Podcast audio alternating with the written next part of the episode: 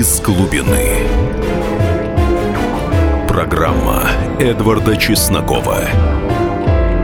На радио «Комсомольская правда».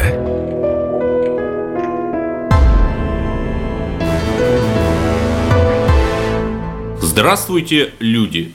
28 июля Владимир Путин произвел целый ряд кадровых перестановок. Три полпреда и четыре губернатора отправлены в отставку. Днем ранее арестован глава э, Федеральной таможенной службы, который тоже отправлен в отставку. Вопрос, что же это такое? Рутинные кадровые перестановки, борьба кремлевских башен, начало новой политической реальности. Вот именно об этом – мы сейчас побеседуем с уважаемым экспертом Евгением Федоровым, депутатом Государственной Думы. Евгений Алексеевич, вот прежде чем я перейду к тому вопросу, который озвучил, вот вы долгое время утверждали, что Россия находится в колониальной зависимости от США. Вот вы сейчас так полагаете? Ну, это прописано в нашей российской конституции и э, в том числе и глава Следственного комитета на это э, обратил внимание, говоря о том, что Конституция – это, по сути, правовая диверсия. То есть, э, Конституция 93 -го года. Действующая угу, Конституция, по которой мы все живем, по которой пишутся все законы. И э, технология российского государственного управления э, опирается стратегически на внешние факторы управления. То есть вот наряду с теми событиями, которые вы назвали, сегодня, например, идет выемка документов и обыски в Price Waterhouse. Вот я беру... Price Waterhouse, я поясню, это одна из четырех крупнейших консалтинговых компаний. Конкретно, эта компания готовит э, нормативную базу для Центрального банка, для Министерства строительства жилищно-коммунального хозяйства, Министерства транспорта, Министерства промышленности и торговли, Росимущества, Министерства образования и науки Российской Федерации. Например. Ох. Это, то есть одним обыском перекрывается сразу где-то порядка пяти министерств э, с точки зрения стратегического управления. И, и дальше уже дорабатываются документы на министерском уровне. Как пример просто. То есть, да, конечно, внешне управляемая страна, она была, есть и до конституционной реформы, она ей останется.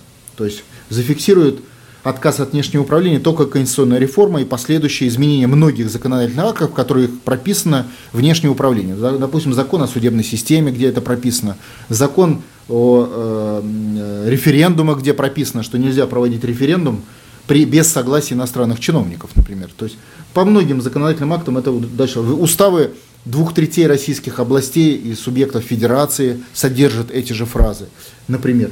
То есть это системное государственное строительство 91 э, года, зафиксированного в Конституции 93 Его результат. года. Это часть нашей системы государственного угу. строительства.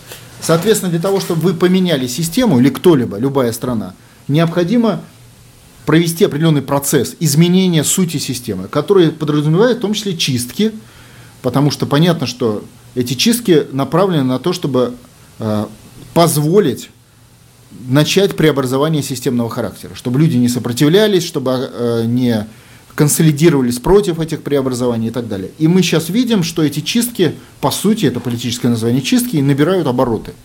И началось это даже не сегодня, а чуть раньше, с момента чисток губернаторов. Э, продолжилось сейчас уровень, как вы видите, повышается, э, будем говорить, до министерского уровня. И, по сути, этот процесс будет в будущем набирать обороты потому что он сам по себе объективный. То есть это не, не вопрос хорошего, плохого человека, это вопрос смены системы. А смена системы подразумевает замену большого количества людей в этой системе. Евгений Алексеевич, я вот в вашей логике не могу понять одного. Хорошо, допустим, я соглашаюсь с вами, что Россия находится под внешним управлением США, но, например, я очень слабо могу представить, чтобы в ГДР которая находилась под внешним управлением СССР. В ее парламенте какой-нибудь депутат, э, как там Бундестаг этот назывался в Восточном Берлине, встал бы и сказал, ребята, мы оккупированы СССР, а вы говорите, и вам никто ничего не делает плохого. А, потому что то, что я уже об этом говорю, есть часть победы в национально-освоительной борьбе. На какой-то стадии же ну, можно начать это говорить. То есть на какой-то стадии нельзя, на какой-то можно. Вот в ГДР уже это сейчас говорить можно. В 89 году там только Я понимаю, было это. Э, да. Сейчас уже говорить угу. можно. А в 87-м нельзя. Да, правильно? То есть идет процесс. И процесс движения национально-освободительного, ну, я не говорю, что победы, но э, сам факт обсуждения этих вопросов, в том числе Бастрыкиным, главой Следственного комитета, говорит о том, что идет ну, процесс национального освобождения, в том числе, естественно, через информационную подачу. А вот есть какие-то конкретные маркеры, по которым вы, Евгений Федоров, поймете, что вот да, национальное освобождение достигнуто? Да, это э, в основополагающих, поскольку мы говорим о правовом поле, это изменение правового характера российского государства на национально ориентированное. А это конституционная реформа. То есть конституционная реформа, лучше референдум по Конституции и есть конкретная дата победы национально-освободительного движения России. А в чем должна заключаться эта реформа? Из Конституции должны быть убраны статьи, предписывающие внешнее управление российским государством и российской системой власти. Это 15 э, статья и 13 статья. Ну, 15 статья основная, она предписывает так называемые общепризнанные принципы и нормы международного права. И 13 статья, которая, по сути, запрещает внутреннее управление страной. То есть запрещает идеологию, а значит запрещает выстраивать институты э, внутреннего планирования, потому что они невозможны без права на идеологию для госчиновников, для тех, кто принимает решения. А вот какой должна быть идеология, по-вашему? Ну, ну идеология – это э, цели для чиновника. Если вам запрещена идеология, вам запрещено иметь целеполагание в государственном строительстве. Неважно какой, никакой. То есть вы не имеете права производить внутренние стратегические документы. Точка. А как бы наполнение этих документов, как вы сейчас в этом плане спрашиваете, идеология, ну, в общем, название национально ориентированное, или, как Владимир Владимирович Путин сказал, патриотизм. Да? То есть общее название идеологии должна быть национально ориентированное решение. То есть нужды российского народа и государства должны быть главными для целей государственного строительства. А нет ли опасности, что вот у нас опять э, начнется как большевики в 21 году, когда они там тоже же все за все хорошее, да? И в 91 году тоже же все за все хорошее. Вы знаете, Такой опасности нет? Э, отсутствие права на, на суверенитет – это право на свое собственное управление, на свою собственную жизнь. Это э, ну, есть такая, допустим, дети. Так Если опасность 10 секунд остается. в том, что дети станут взрослыми. Нет, такой опасности нет. Они будут просто лучше жить. Благодарю вас. Оставайтесь после перерыва, потому что в следующем блоке Евгений Федоров расскажет, а что же каждый из нас может сделать для достижения национального суверенитета. Программа Эдварда Чеснокова «Из глубины». Его ждут всю неделю. На него строят планы – его наступлению радуются. Утро выходного дня на радио «Комсомольская правда». Итоги недели и оперативные новости в прямом эфире. Включайте нас по выходным с 8 утра по московскому времени.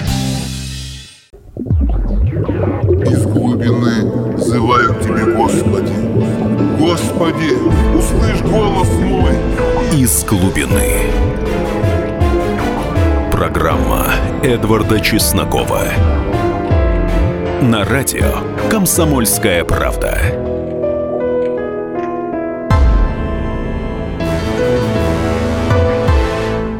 Эфир продолжается. Я в гостях у депутата Государственной Думы Евгения Федорова и обсуждаем мы последние феноменальные кадровые перестановки в высших эшелонах власти. Вот, Евгений Алексеевич, понимаете, э, в чем проблема? Вот э, есть Николай Стариков, да, я не знаю, в каких вы отношениях, там он ваш союзник или конкурент, сейчас это не важно, но он вас упрекает в том, что если в вашей логике Россия оккупирована, если инструмент влияния оккупантов это Госдума, то какой смысл там вам, одному или даже нескольким депутатам-патриотам туда идти?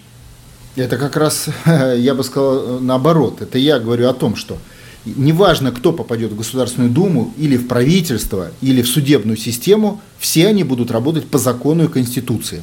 Если у нас законы Конституции внешне, требуют вне, подчиняться внешнему управлению, все самые большие патриоты, которые становятся судьями или депутатами, или чиновниками правительственного аппарата, подчиняются внешнему управлению. То есть э, реализуют курс, разработанный из-за рубежа. И, и разжеванный, там, допустим, тем же Прайс Ватерхаусом, в котором сейчас проходят обыски. Э, то есть это э, конституционный статус, он важнее персонального э, человеческого статуса любого чиновника или должностного лица. Поэтому мы и предлагаем решать эту проблему через референдум и через конституционную реформу. И Бастрыкин предлагает, а не через выборы. Потому что через выборы она не решается. А зачем вы тогда в Думу идете? Зачем на праймерис участвуете? А, а для того, чтобы провести конституционную реформу по восстановлению суверенитета, необходимы некоторые аспекты, которые должна принять и Дума. Вот для нас ближайший пример – это э, конституционная реформа, будем так говорить, референдум в Крыму угу. по восстановлению единства с Российской Федерацией. 16 марта 2014 года. Да. Значительную часть работы там провели депутаты, которые, собственно, провели подготовку этого референдума, назначили необходимые документы, да, под воздействием народа. Верховного но... Совета Крыма. Да, депутаты. Верховный Совет угу. Крыма. И в результате состоялось это решение конституционного значения. Так и здесь. То есть депутаты – важнейший элемент подготовки конституционной реформы. И поэтому депутаты должны быть. Другое дело, что э, надо понимать технологию. То есть надо в Думе быть э, скорее сориентированы на главу государства, который проводит подготовку к восстановлению суверенитета, чем на какие-то другие цели. Поэтому в этом плане можно идти по разным партиям. Главное Главное сориентированно быть на главу государства, проводящую вопрос конституционной реформы. Хорошо, но если, например, 15, 20, 50 депутатов-патриотов пройдут в ГД, а остальные 400 все-таки в вашей логике останутся вот этими пособниками оккупантов, это еще раз я исключительно в терминах Евгения Федорова говорю, то разве это будет эффективно? Нет, нет, смотрите. Значит, нам надо, если говорить о Думе, набрать 300 голосов за конституционную реформу из 450. Угу. Депутаты могут быть членами разных партий. Они, угу. У них могут быть разные взгляды. Важно, чтобы 300 депутатов поддержали Путина в период конституционной реформы. Все. Угу. То есть, смотрите, на первое место выходят не личные взгляды депутата, а его ориентация на национального лидера. Раз. То есть, это другой аспект. И э, его согласие, короче, отсутствие личной заинтересованности в оккупационном статусе страны. То есть отсутствие его имущества за рубежом, семьи в Лондоне и других личных привязок, в силу которых он не выполнит просьбу Владимира Путина об участии в конституционной реформе. По сути, нам нужны чистки в депутатской среде от тех, которые завязаны на иностранное управление. Что мы и наблюдаем. Вот есть какие-то критерии, по которым можно определить, завязан человек, как вы сказали, на иностранное управление, тот же депутат или нет. Вот вы один критерий уже назвали. Ну, например, это я не просто назвал. Вообще говоря, по нашему Имущество за рубежом. И по моему лично, угу. э, в том числе, в сегодняшнюю избирательную кампанию депутатов появился дополнительный документ под названием «Информация об имуществе, э, о счетах за рубежом и привязке к иностранному, по сути, управлению». И этот документ отсекает на, уже на основе закона тех депутатов, которые ну, как бы официально завязаны на внешнее управление. Такого раньше не было. То есть в прошлой Думе такого фактора отсева не было. Плюс общий подход, допустим, по ведущей партии «Единая Россия» заключается в том, что там прошли чистки от депутатов, которые привязаны или могут быть уязвимы перед иностранным управлением. То есть имущество за рубежом, счета, семьи и так далее. Это мы тоже наблюдаем. То есть фактически, мало того, даже значительные чистки среди депутатов, связанных с бизнесом, прошли, исходя из этого критерия. То есть, в принципе, сегодня э, та же фракция «Единая Россия» на 70% зачищена и заменены люди, исходя из этого критерия. И это проходит не только в Единой России, и в других фракциях. То есть фактически мы видим реализацию принципа чистки Государственной Думы, Думы перед лицом решающих решений по восстановлению суверенитета. Угу. Есть ли все-таки вероятность, что в следующем составе Думы после сентября 2016 года этот кворум, который позволит эти реформы начать и вернуть суверенитет, будет достигнут? Ну, депутаты здесь не единственный фактор принятия решений. То есть есть, есть еще народ, есть другие всякие факторы, Силовики. Да, в том числе давление, вежливые люди О. э, и так далее. То есть есть разные факторы. Исходя из многочисленных этих факторов, я думаю, что, ну если, как говорится, Россия, народ в сентябре месяце э, поддержит Путина в этой логике, в том числе на выборах. Э, но на выборы не Путин выдвигается. Я понимаю, но люди угу. должны понимать, за кого они голосуют и что они, им ждать от этой Думы. Нужно ли ее, ей готовиться к конституционной реформе или нет. Если это все произойдет, то я думаю, что Дума поддержит конституционную реформу Путина сразу после избрания. А скажите, а сам-то Путин в курсе, что вот вы какую-то конституционную реформу там готовите? Ну, Бастрыкин, человек Путина, как вы угу. считаете? Ну, ну, я думаю, да. Ну, значит, в курсе. Хотя бы даже по этому фактору. Я вам скажу так, Путин все свое время э, нахождения у власти или не у власти в России, э, все свое время он проводил политику восстановления суверенитета, начиная еще с отмены Хасавитурских соглашений, по которым Россия должна была быть расчленена уже в 2001 году, например, по документу, подписанному, вообще-то говоря, Ельцином. И э, в дальнейшем его все реформы и, верхо, и судебной системы, и э, Центрального банка, и политической системы были направлены на подготовку восстановления суверенитета. Поэтому это его курс. Он этот курс в своих посланиях называет национальный курс. Из глубины. На радио «Комсомольская правда». Но вот на выборы же самые разные идут силы и партии. Есть, например, партия «Яблоко». Да? Полгода назад напротив меня сидела Эмилия Слабунова, новый тогда председатель. И вот она говорит, я ее спрашиваю про Крым. Она говорит, ну, понимаете, ну, Крым как бы наш. Это цитата. Она говорит, Крым как бы наш. Сейчас они уже э, считают, э, недавно программу опубликовала партия Яблоко свою официальную, они уже Крым считают э, там оккупированной территорией. Вот эти силы, они тоже с Запада управляются? Просто понимаете, что если, например, мы сейчас скажем, что партия Яблоко управляется с Запада, что делает партия Яблоко? Она пойдет в суд и попросит предъявить доказательства. Значит, как и на любой войне, на геополитической, есть ваши ваш фронт и есть фронт врага. Партия Яблоко, как и партия Парнас, э, как организация, конечно, относится к силам пятой колонны. И они, естественно, проводят политику э, в рамках внешнего управления Российской Федерации. То есть фактически они защитники внешнеуправляемого статуса России. А какие-то конкретные доказательства есть? Я говорю об их курсе, угу. об их политике, об их борьбе. То есть я немножко вас перефразирую, конкретные доказательства это то, что они исследуют абсолютно вот в повестке Газдепа, условно говоря. Ну, естественно, угу. они исследуют, ну как, ну, мы, для нас важно же, что делает та иная политическая сила, а не то, что он говорит. Кстати, Явлинский лично, он э, участвовал еще в первой комиссии по ликвидации государства Советского это Союза. Когда? Это вообще 91 угу. год. Это комиссия, созданная Горбачевым по ликвидации угу. Советского Союза. И он в ней просто участвовал. Угу. Поэтому для них как бы функция ликвидационная и обслуживающая западное э, влияние на Россию, управление Россией, она функционирует. У нас полторы минуты остается. Евгений Федоров у нас на линии. Вопрос по поводу либералов понятно, но вот среди патриотических сил как вы считаете, вот есть те, кто патриотами только выступает на словах, а на самом-то деле вот как раз э, эти самые команды Газдепа-то выполняют? Как полагаете? Все, все, все четко. Как только вы войдете критерий геополитической войны, у вас сразу все кладется в две ячейки. Ячейка внешнего управления защитников статуса России как внешнеуправляемой территории и, естественно, врагов – Э, восстановления суверенитета по всей территории Советского Союза, кстати, а не только на территории российского государства. Э, это одна сторона, и другая сторона – это силы национального освобождения, силы, управляемые Путиным по восстановлению суверенитета. И любая политическая сила, которая по своим действиям будет бороться с Путиным, с восстановлением суверенитета и с национально-освободительным процессом в России, она автоматически борется, потому что она находится на той стороне э, этих баррикад. Это Евгений Федоров. Мы обсуждаем последние кадровые перестановки в российской власти и к чему они приведут. Оставайтесь с нами, потому что в следующем блоке мы поговорим о том, а когда же начнутся именно радикальные реформы и возврат суверенитета.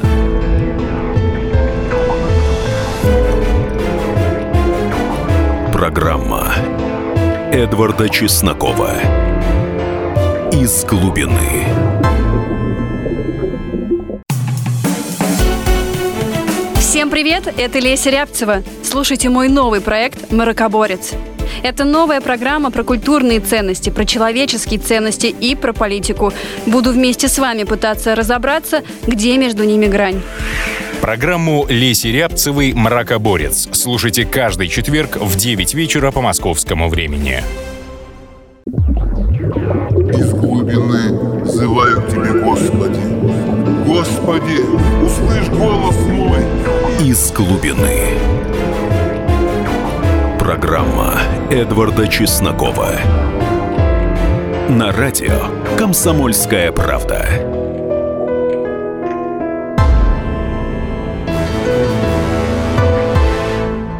Эфир продолжается. Я в гостях у депутата Госдумы Евгения Федорова и обсуждаем мы борьбу за национальный суверенитет. Вот, Евгений Алексеевич, все-таки, если вы говорите, что Россия под внешним управлением США, но очень многие же наши шаги, они США явно вредят, возьмите хотя бы крымскую историю. А почему вы? Ну, во-первых, э, это борьба. А в борьбе не обязательно вы все время проигрываете. Иногда угу. вы что-то выигрываете. И даже в период 41 года у нас были не только поражения, но и победы, например, в период Великой Отечественной войны. И в любой борьбе есть такое. Во-вторых, ну давайте глобально посмотрим. А, не на крымскую историю. Кто начал историю вообще с Крымом и Украиной? Соединенные Штаты Америки путем государственного переворота в Киеве. В 2013 году еще. Совершенно когда, в феврале месяце. Конкретно государственный переворот. По всем международным... То есть в феврале 2014 года, а Майдан начался в ноябре 2013 да, да, да, в феврале в 2014 угу. да. То есть совершенно конкретное э, событие, которое во все времена называлось интервенция иностранного государства на территорию Украины, смена методами интервенции военным путем и военным переворотом, вот как не удался сейчас в Турции, например, режима и власти в Киеве и установления э, юридически внешнего управления Украины в виде соглашения евроинтеграции. Ровно через неделю после государственного переворота, подписано Яценюком. Это был документ. Ну, там соглашение о евроассоциации. Да, в которой да. предусматривает внешнее управление в виде создания органов под управлением э, чиновников из Брюсселя территории Украины. То есть это вот внешнее управление, из вашей теории, в химически чистом виде просто В чистом виде, прописанное угу. на бумаге. И потом Крым. И э, это был удар по нам. То есть по территории большой России, Советского Союза, удар э, со с внешнего вторжения. Да. В этом, во время этого удара удалось отбить э, Крым, удалось отбить э, там, повстанцам на Донбассе, но э, в целом, конечно, баланс сил ухудшился, потому что враг стоит от нас, от Москвы 800, 800 километров. Этот враг готов хоть завтра начать войну с Россией, включив сюда в том числе и танки, мы же это понимаем. То есть в целом это, этот эпизод Соединенные Штаты выиграли. Давайте называть вещи своими именами. Хотя элементы этого эпизода, Крым, Донбасс, они проиграли. Но в целом они этот эпизод выиграли. И э, в геополитическом раскладе они пошли под тем же путем, как и Гитлер в 1941 году через Киев, они пошли на Москву. И часть дороги они прошли. Дальше вопрос-то висит в воздухе. Нет, но это же безумие думать, что украинская армия на нас нападет. Нет, на нас не украинская армия нападает. На нас нападают объединенные силы оккупантов во главе с США. А в эти силы входят украинские подразделения, ИГИЛовские подразделения в виде террористических... ИГИЛ запрещенная организация да. на территории РФ, я поясню. Да, да, угу. да, да. Э, пятая колонна в системе органов власти и средств массовой информации. То есть это большое количество подразделений гибридной войны, где Украина элемент. И, кстати, допустим, наличие в Украине порядка 100-200 тысяч боевиков, подготовленных, говорящих на русском языке, отлично говорящих на русском языке, это тоже фактор этой войны. То есть при дальнейших шагах американцев по госперевороту уже непосредственно в Москве этот фактор они вполне могут задействовать. 200 тысяч боевиков. И они, кстати, пытались это сделать, когда был марш Э, траурный марш здесь в центре Москвы, вы видели, что даже украинские депутаты Верховной Рады приехали в Москву для участия в политических э, манифестациях в районе Кремля и по управлению этими манифестациями. Ну да, как-то вот обратной картины, чтобы наши депутаты туда ехали, даже самые либеральные, для участия не могу в митингах. В да. митингах, да, это вы не можете. Правильно. А здесь мы это просто наблюдаем. И, кстати, это им разрешено в России даже по закону, потому что наши, вот я был автором закона с предложением, чтобы иностранцы не разрешать участвовать в политических митингах и манифестациях в России, такого запрета нам провести не удалось. То есть не удалось закон провести. Не удалось. Угу. То есть идет борьба на всех уровнях. И эта борьба идет в том числе за будущее поле боя которое мы не везде выигрываем. Ну хорошо, а вот э, какие-то победы-то в этой все-таки борьбе есть? Ну, конечно. Во-первых, э, победы есть какие? Что ясность появилась. А в России, когда появляется ясность, это первый шаг к победе, потому что появляется путь победы. Понятно, да? кто противник. Как можно победить, становится понятно. Понятно, где этот Берлин, который надо взять. Именно поэтому сегодня мы так жестко и открыто говорим о конституционной реформе и методах восстановления суверенитета.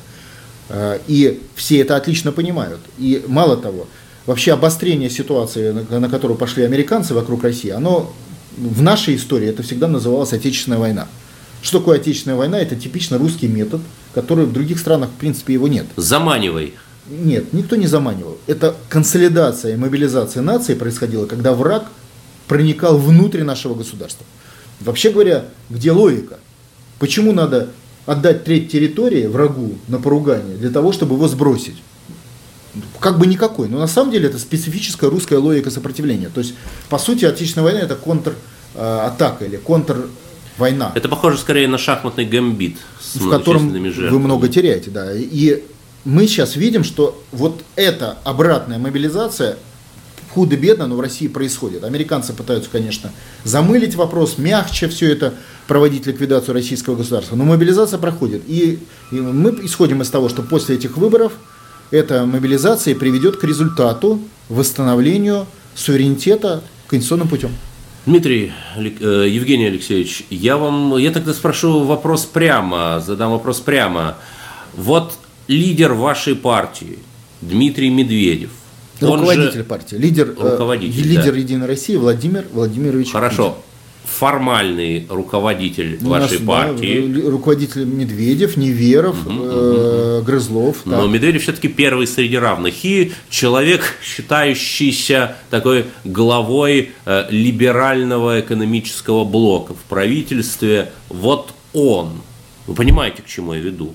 Вот он тоже национал-предатель или все-таки нет? Нет. Или он трагически заблуждается? секундочку. Или он агент Путина? Опять.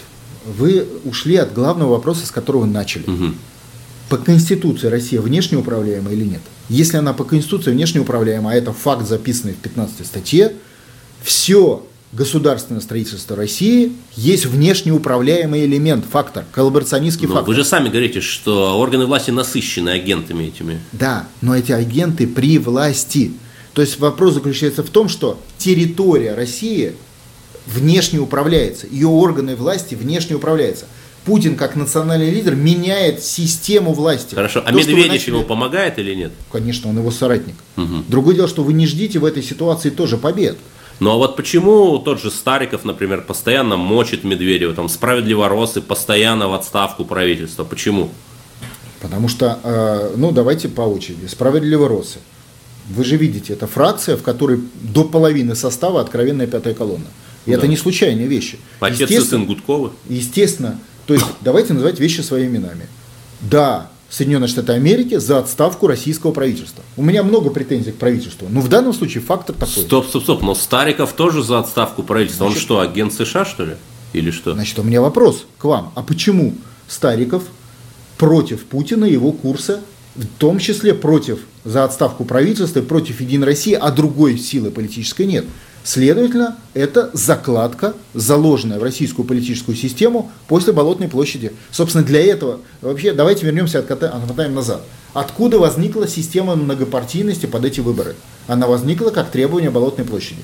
То есть, множество партий, которые сегодня на выборах, а их ну, у нас будет порядка 15-20 в бюллетенях федеральных, 14, по-моему, или 15. это те, Ну, которые без подписи. мгм.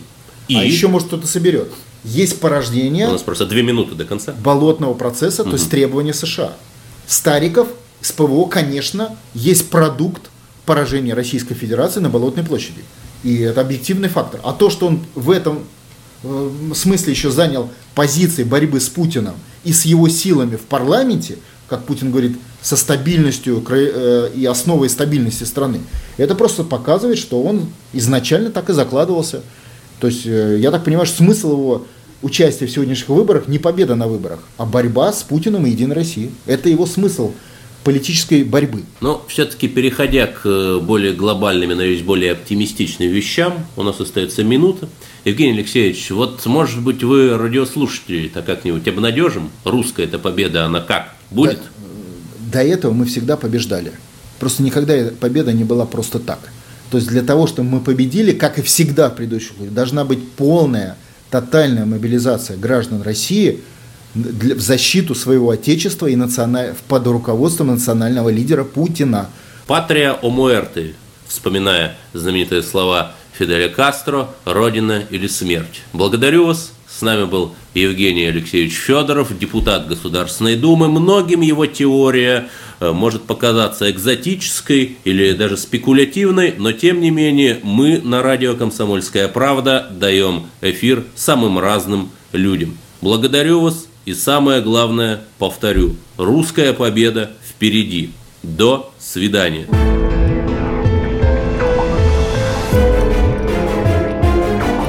Программа Эдварда Чеснокова «Из глубины». Мы живем в горячее время. Войны, падение режимов, исчезновение стран. Предсказать заранее такое невозможно. Но увидеть, как на наших глазах меняется мир, реально. Путевые заметки нашего спецкора Дарьи Асламовой – Программу «Горячие точки» слушайте по средам в 20.05 на радио «Комсомольская правда».